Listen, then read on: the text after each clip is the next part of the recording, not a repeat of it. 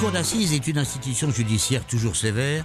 C'est un monde mystérieux pour beaucoup, une machine infernale pour certains, le symbole de la justice en tout cas.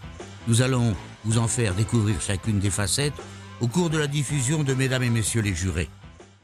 Aujourd'hui, la cour d'assises.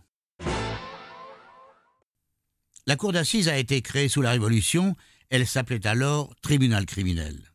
La cour d'assises a subi de nombreuses modifications tout au long des régimes politiques, en particulier la composition des jurys. À certaines époques, le président et ses assesseurs ne participaient pas aux délibérés et au choix du verdict. Une cour d'assises par département qui juge les atteintes volontaires à la vie humaine qu'on appelle crime. Aujourd'hui, elle peut juger en deux temps.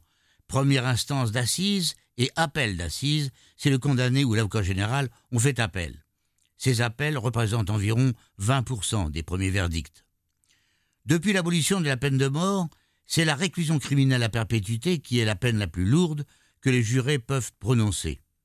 Il existe deux autres cours d'assises, composées seulement de magistrats, la cour d'assises des mineurs et la cour d'assises spéciale qui juge les crimes de terrorisme.